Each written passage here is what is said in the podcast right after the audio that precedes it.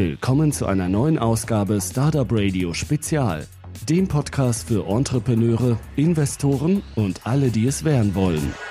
Hallo, am 8. und 9. April findet das Startup Camp Berlin statt. Ich habe mit Sascha Schubert und Alexander Kölpin zwei Akteure des Events im Interview, mit denen wir über das Event, die Hintergründe und das, was euch am 8. und 9. April in Berlin erwarten wird, sprechen werden. Für alle, die noch ein Ticket erwerben möchten, haben wir ein kleines Special. Mit dem Promotion Code Startup Radio bekommt ihr 10% Rabatt auf den Ticketpreis für das Startup Camp Berlin 2016. Und nun kommen wir zum Interview.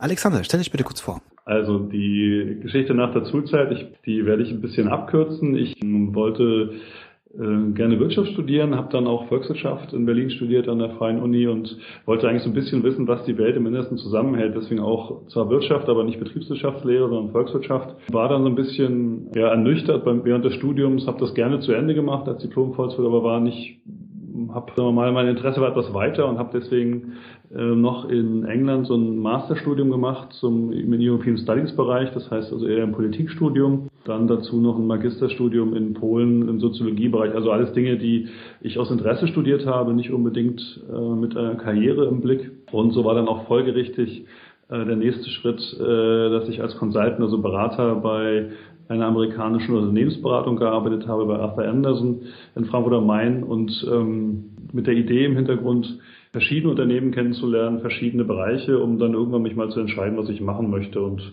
das hat auch insoweit funktioniert. Dort IT-Projekte gemacht äh, im Bankenbereich, aber am Ende war dann der Ruf der New Economy, die damals sozusagen in ihrer Hochphase stand, so stark, dass ich äh, dann wieder zurück nach Berlin gegangen bin, wo damals schon irgendwie ein großes Zentrum der, der Internetbranche war und dann bei einem B2B Software Startup äh, angefangen habe, auch als Projektmanager und, und Berater. Danach habe ich Gibt's das Startup noch? das Startup wurde vor ein paar Jahren von Bosch Software Innovations gekauft. Das war, also das war ein Startup damals, als ich da war. Dann haben sie es geschafft, eigene Softwareprodukte herzustellen. Also es war auch eine harte Zeit in der New Economy, die ich da kennengelernt habe.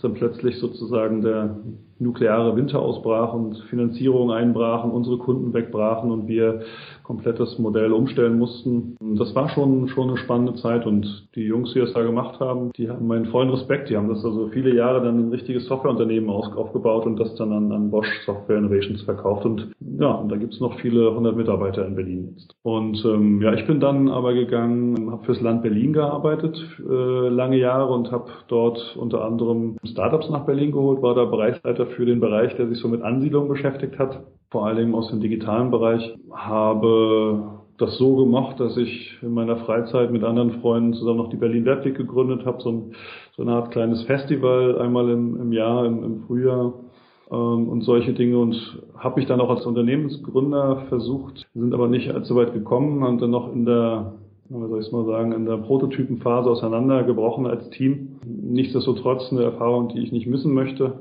Und dann irgendwann kam der Punkt, wo es klar ist, dass ich dann wirklich nochmal raus möchte. Und dann habe ich mit einem Partner einen Venture Capital Unternehmen in Berlin gegründet, die German Startups Group. Ähm, wir haben das ähm, eine Weile zusammen gemacht, war da auch Vorstand. Aber unsere Vorstellungen waren dann sehr verschieden, sodass wir uns nach einer Weile getrennt haben. Und ich dann, das war glaube ich im Januar, Februar 2013 zu Westec Ventures gegangen bin und da das Unternehmen jetzt mehrere Jahre mit aufgebaut habe und quasi jetzt hier ähm, auch in Berlin schon lange bin und, und in der Startup-Branche schon lange verhaftet bin und auch Sascha und ich uns schon lange kennen. Sascha, dann kommen wir zu dir.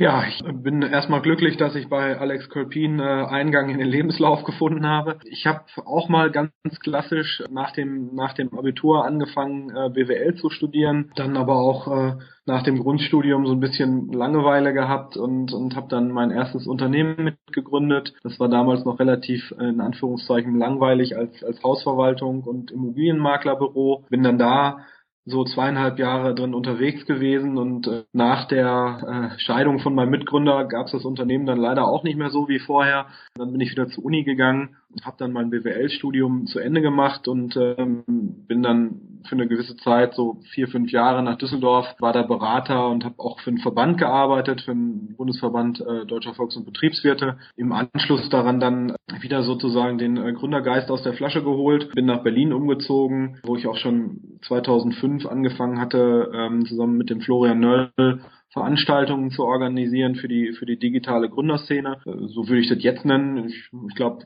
da haben wir es noch gar nicht so genannt, weil digitale Gründerszene überhaupt noch gar kein Begriff war, den man so verwendet hatte. Hab als erstes ein Social Network für Frauen dann im, im Digitalbereich gegründet. Das hat, äh, wenn man es so aus dem, aus dem Rückspiegel anschaut, ja gar nicht funktionieren können, wenn man das als Mann gründet.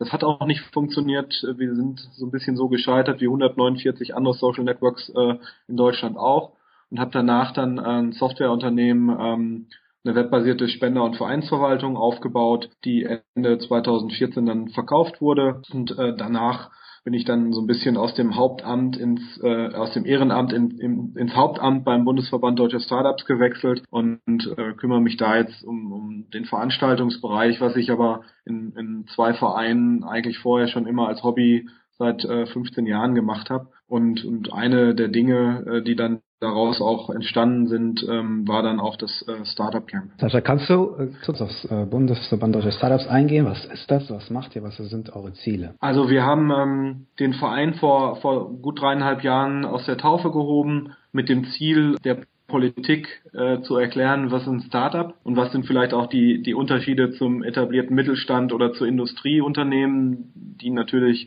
gut in die Politik verdrahtet sind.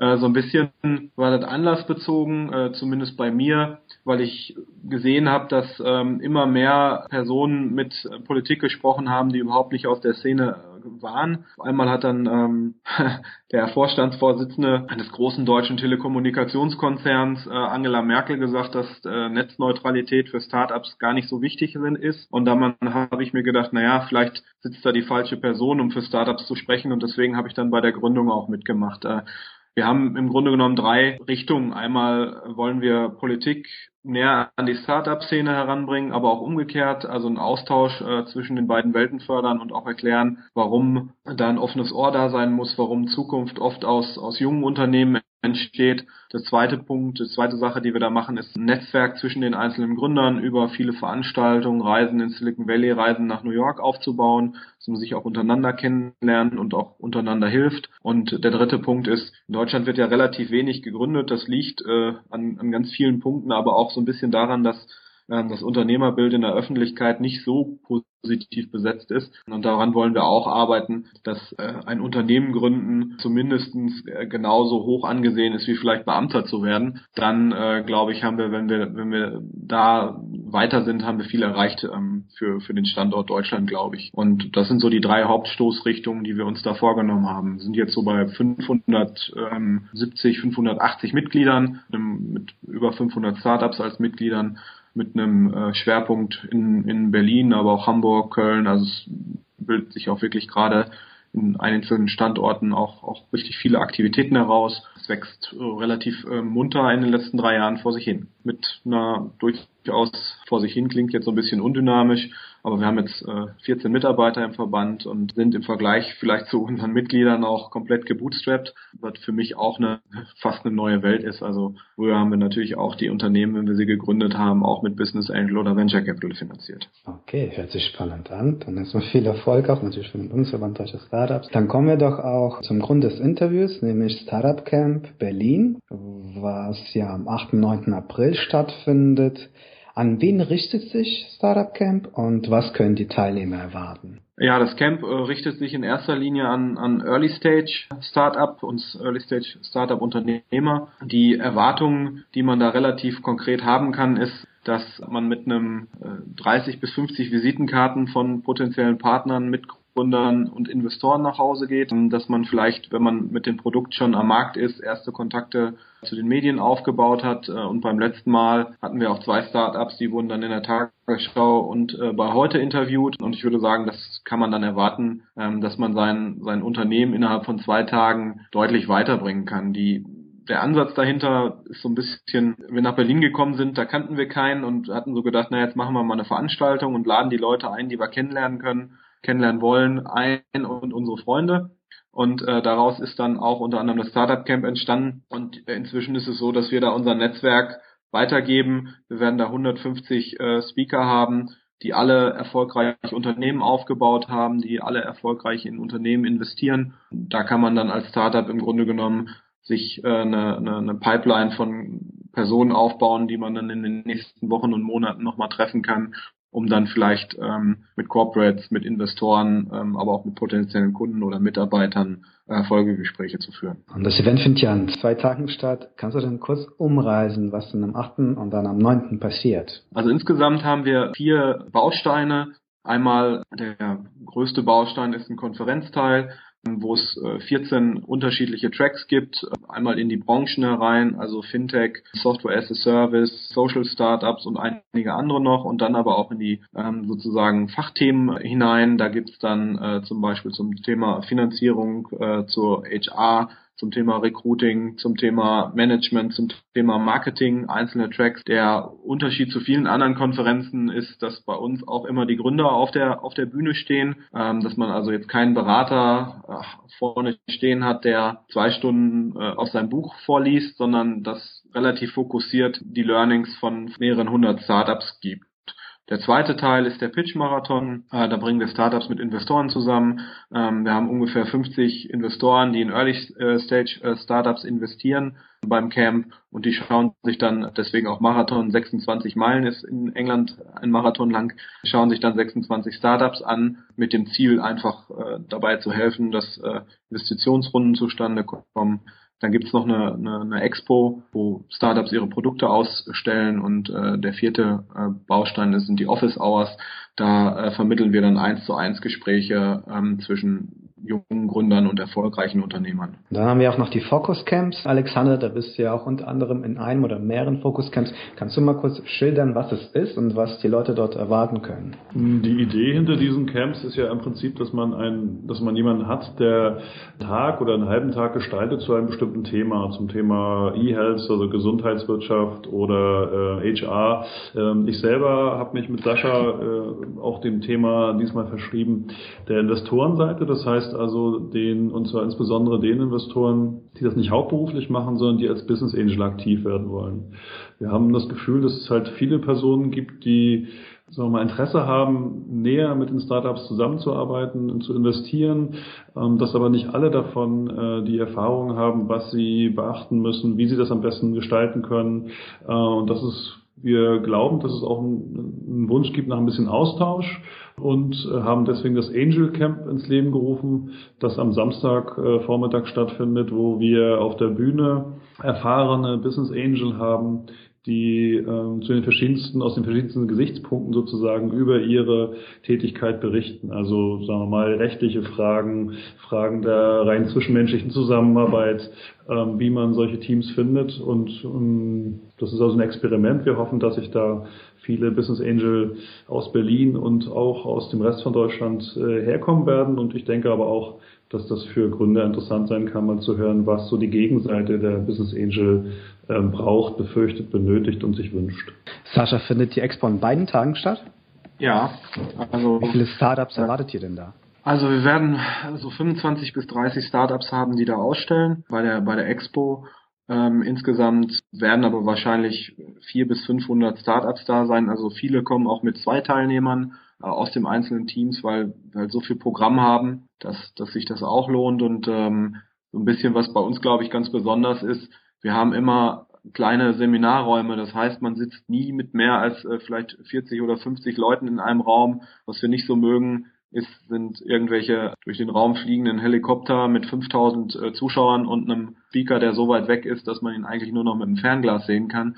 Wir wollen die 1 zu 1 Gespräche ermöglichen und ähm, dafür ist der, ist der gesamte Rahmen dann auch gedacht. Wie viele Teilnehmer erwartet ihr insgesamt? Also wir gehen von 1300 aus. Ich sag mal plus minus 10 Prozent. Wie viel kostet eigentlich die Teilnahme und wo findet die Veranstaltung statt? Also wir fangen, die Tickets fangen bei 69 Euro für zwei Tage inklusive Verpflegung ab an. Das heißt, man bezahlt im Grunde genommen sein, sein Essen und Entertainment gibt's kostenlos. Äh, wir, wir sind äh, dieses Jahr in der Humboldt-Universität direkt in Berlin-Mitte. Ich glaube, das ist auf der Dorotheenstraße ungefähr 100 Meter von der, von der S-Bahn-Station Friedrichstraße entfernt. Sascha, wie viele Fokuscamps können die Teilnehmer erwarten an den beiden Tagen und zu welchen Themen? Wir haben insgesamt 14 Fokuscamps, die sich um alle Themen, die für Startups relevant sind, drehen. Also einmal äh, rund ums Thema Finanzierung mit dem Business Angel und dem Fundraising Camp, dann einen technischen Teil mit dem Code Camp,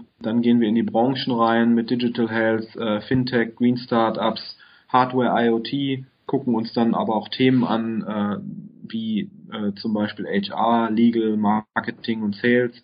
Also im Grunde genommen haben wir 14 Konferenzen auf einer Konferenz, in der man alles mitnehmen kann, was man in den ersten, äh, in der Early Stage Phase eigentlich braucht.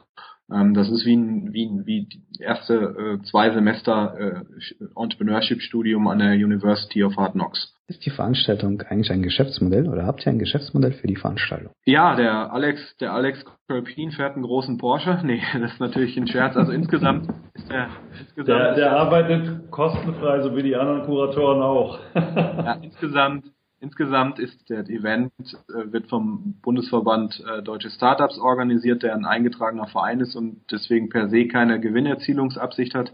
Natürlich wollen wir unsere Kosten damit decken. Also wir können jetzt nicht können jetzt nicht jeden einzelnen Teilnehmer sozusagen noch Geld dazu tun, dass er kommt, sondern äh, jeder muss im Schnitt auch tragen, was er davon hat und wir zahlen damit die Kosten und unsere Mitarbeiter, die an dem an dem an dem Event arbeiten. Aber dass wir jetzt da einen Exit mit anstreben, wie vielleicht bei der bei der äh, Web in, in Frankreich. Das haben wir nicht vor.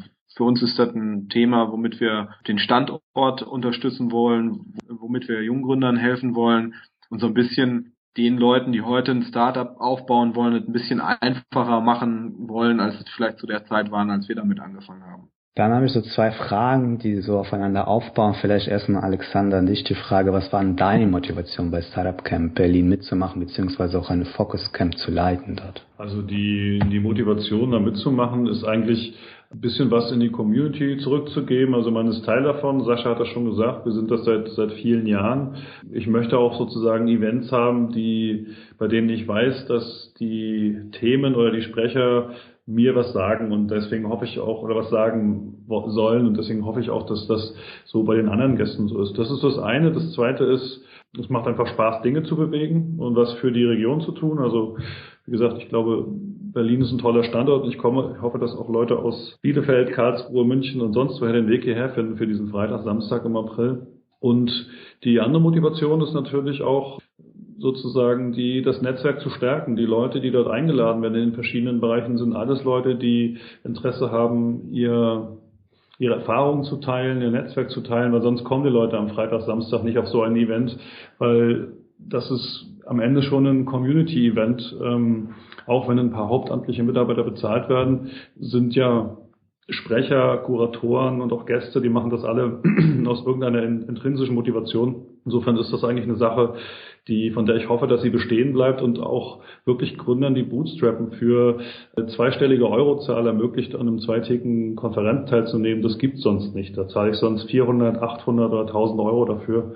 Und dass das in Berlin zu so einem Berlin-Preis stattfindet, das finde ich großartig. Sascha, wie überzeugt ihr denn eigentlich andere Top-Speaker an eurem Event teilzunehmen, mitzumachen? Also ich glaube, wir können aus einem aus aus einer Person, die gar keine Lust drauf hat, äh, kein Ja rausholen, aber die meisten Gründer, die teilen sich eigentlich ganz gerne mit, ähm, weil man natürlich auch eigene Erfahrungen gemacht hat, die sind positiv und negativ und gerade die negativen möchte man vielleicht auch dem einen oder anderen ähm, ersparen und so ein bisschen ist es auch, wir sind ja alle, wir sind ja alle vernetzt und und ich kriege wahrscheinlich jede Woche irgendwie 20 Anfragen von Startup, Startupern, die, die fragen, können wir uns nicht mal auf einen Kaffee treffen und kannst du mir nicht mal Leute vorstellen? Und am liebsten würde ich, würde ich bei allem immer Ja sagen, weil ich finde, es gibt nichts Spannenderes als Leute, die irgendwie sich selbst dort aufbauen wollen und an einem, Stand, an einem spannenden Thema dran sind. Das geht aber natürlich nicht. Und deswegen macht es schon Sinn, alles mal irgendwo an, einem, an, einer, an einer Stelle zusammenzupacken und dann zu sagen, kommt doch dahin, da sind 50 meiner Kontakte, die äh, sozusagen regelmäßig in Startups investieren. Ähm, da kann man auch einen Mitgründer finden und im Grunde genommen dann alles an, an zwei Tagen zu erledigen. Weil gerade das Thema Investor Investorensuche ist natürlich eins, das immer ganz weit oben bei Startups auf der, auf der To-Do-Liste steht, weil ohne äh, Moos ist einfach irgendwie an einer gewissen Stelle dann auch echt nichts mehr los. Da kann man natürlich äh, hingehen und, und irgendwie 50 Intros für ein Startup schreiben und das Ganze dann irgendwie 200 Mal im Jahr. Ähm, aber das macht schon Sinn, Marktplätze zu schaffen ab einem gewissen, ab einem gewissen Zeitpunkt. Und so einen Marktplatz, den haben wir da geschaffen. Wenn ich so das Feedback von den letzten Jahren anhöre, dann, also ich bin immer Ich bin dann stolz auf eine Veranstaltung, das hat der Stefan Bayern, der Gründer von Sofa Tutor, mal einem anderen gesagt. Der sagte dann zu dem, zu dem äh, Dritten, der gefragt hat, ja, soll ich denn zu der Veranstaltung hingehen? Und da sagte der so, ja, da habe ich meinen ersten Investor getroffen. Das ist eigentlich das Ergebnis, was ich, was ich bei den, bei den Teilnehmern haben will, dass die irgendwie eine, einen Schlüsselbaustein gefunden haben, um zu sagen, damit kann ich jetzt die nächste Stufe meines unternehmerischen Wachstums einleiten und, und das soll möglichst dann bei uns auf dem, auf dem Startup Camp passieren und äh, darauf arbeiten wir dann äh, alle hin, die daran mit organisieren. Okay, bevor ich zu der persönlichen Fragerunde komme, gibt es noch etwas, was ihr ergänzen, erwähnen möchtet?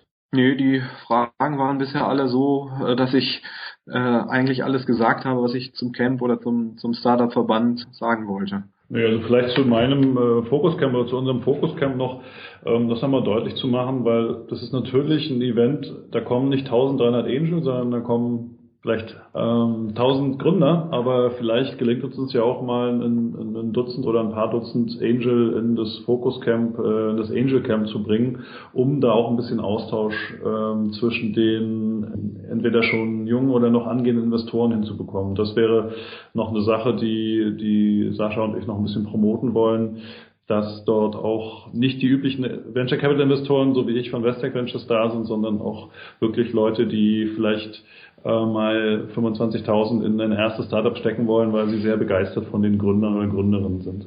Gut, dann kommen wir zu der persönlichen Fragerunde. Jeder beantwortet die Frage bitte für sich. Äh, die muss nicht unbedingt mit dem Businessleben zu tun haben, kann aber. Was war deine beste Investition unter 100 Euro, Alexander? Gute Frage. Investition ist ja eigentlich irgendwas, was bleibt. Boah, mit zu meinen besten Ausgaben waren, ich reise gerne in die Nähe von von Berlin. Ich war in Schwerin und in Posen in Polen letzten für unter 100 Euro Reisekosten.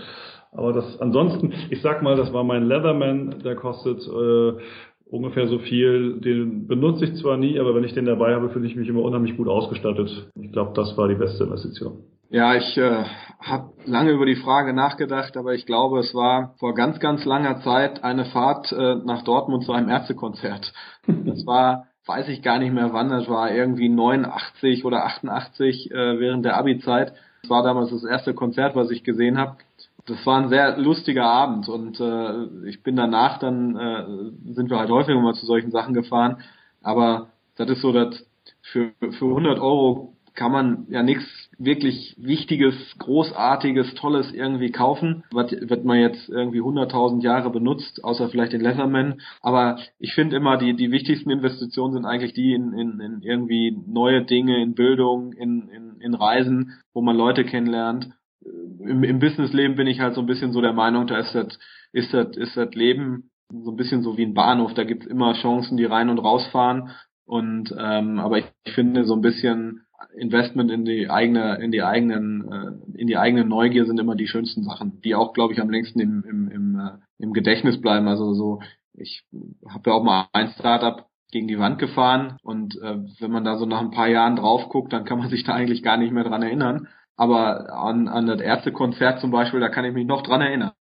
Und ähm, deswegen war das eine wahrscheinlich eine gute Investition und das andere eine vielleicht äh, schlechte oder eine unwichtige oder eine, die gar nicht so im Gedächtnis geblieben ist. Okay, Sascha, dann bleiben wir doch bei dir. Welches Geheimnis würdest du gerne gelüftet wissen? Menschheitsgeschichtlich, vielleicht wo das Bernsteinzimmer ist, aber so, ich, manchmal fahre ich schon fast zu viel. Also wir sind ja auch an der Schnittstelle zur Politik tätig und ähm, wenn man da manchmal so die Dinge hört, dann denkt man sich schon, oh, hast du das eigentlich alles wissen wollen? Ähm, Deswegen finde ich ganz gut, wenn ich nicht alles mitkriege. Aber so, so gewisse Dinge aus der, aus der, aus der Geschichte fände ich schon ganz spannend zu wissen, wo die abgeblieben sind. Wenn man es vielleicht noch so guckt, es, es gibt ja so irgendwie so äh, Gerüchte darüber, wer, äh, wer Adblocker finanziert. Das fände ich auch nochmal spannend rauszufinden. Alexander, und bei dir? Das Geheimnis, das ich gern gelüftet sehen würde, puh, ähm, da habe ich jetzt auch kurz Zeit gehabt, darüber nachzudenken. Ähm, ich sage mal zwei. Einmal habe ich heute gerade einen Artikel gelesen über wieder einen Zeugen, der aus dem NSU-Prozess gestorben ist. Ich frage mich, wie hoch die Sterblichkeit bei der Zeugenmenge ist und in der durchschnittlichen Bevölkerungsmenge und Schicht dessen, des Alters. Das ist eine Sache, die mich tatsächlich interessiert und beunruhigt. Und äh, eine Sache, die mich eher interessiert und nicht beunruhigt, weil sie schon ein bisschen ältere Geschichte ist, jetzt 25, 30 Jahre, ist, ähm, wenn Leute sich erinnern an den Fall der Mauer, diese Geschichte, ähm, dass dann jemand in den Fernsehnachrichten sagte, ab wann gilt denn diese, diese Reiseerleichterung? Ab jetzt. Ich würde mal gerne die wirklichen, tatsächlichen Nachrichtenvorgänge, wie die Meldung zu ihm kam und was dann passierte, die würde ich wirklich gerne mal wissen. Ich befürchte, man wird es kaum erfahren. Aber das ist so gelebte Geschichte, die ich selber miterlebt habe, die, da würde ich gerne mal mehr wissen. Okay, Alexander, dann äh, kommen wir und Sascha, kommen wir zum Schluss des Interviews. Ihr könnt mit einem Satz der ganzen Menschheit etwas mitteilen, jeder würde es auch verstehen Alexander, was würdest du sagen? Ich würde äh, irgendeinen klugen Satz sagen wollen, der mir gerade nicht einfällt zum Thema Mut, Chancen und Risiko. ähm, jetzt, müsste, jetzt müsste ich so ein Aphorismenbuch äh, neben mir haben. Und zwar also ganz kurz gesagt, sozusagen, es ist meistens, man hat meistens nur vorher, den, vorher vor den Schritten Angst, die man dann tut. Wenn man sie dann den ersten Schritt losgegangen ist, äh, dann geht man auf die Reise und dann kommt man noch irgendwo an. Das habe ich immer wieder selber erlebt, weil ich auch mein Vater war Unternehmer, ich habe dann ewig gebraucht, ich mich selber selbstständig gemacht habe und ich würde anderen den Mut zusprechen wollen, das früher zu tun. Life is a journey, not a destination, äh, ist vielleicht das erste. Und der zweite, jeder sollte, glaube ich, in seinem, in seinem Leben einmal ein Unternehmen gegründet haben ähm, oder in einem äh, zu gründenden Unternehmen mitarbeiten. Ich glaube, da lernt man in kurzer Zeit so viel über über Wirtschaft und über äh, Themen wie wie vielleicht auch in Deutschland Wohlstand entsteht. Das lernt man in einem Studium nicht ähm, und das ist, glaube ich, eine extrem spannende Zeit. Alles klar, ich bedanke mich bei euch für das spannende Interview. Ich wünsche euch viel Spaß und Erfolg auf dem Startup Camp. Und wenn ihr mal in Rhein-Main seid, sagt Bescheid. Vielen Dank, Kirill. Vielen Dank für deine freundliche Einladung. Ja, auch von mir Dankeschön und äh, du bist natürlich auch herzlich willkommen beim Camp. Das war eine Folge Startupradio.de. Weitere Gespräche mit Gründern, Investoren und Organisatoren von Startup-Events findet ihr auf www.startupradio.de.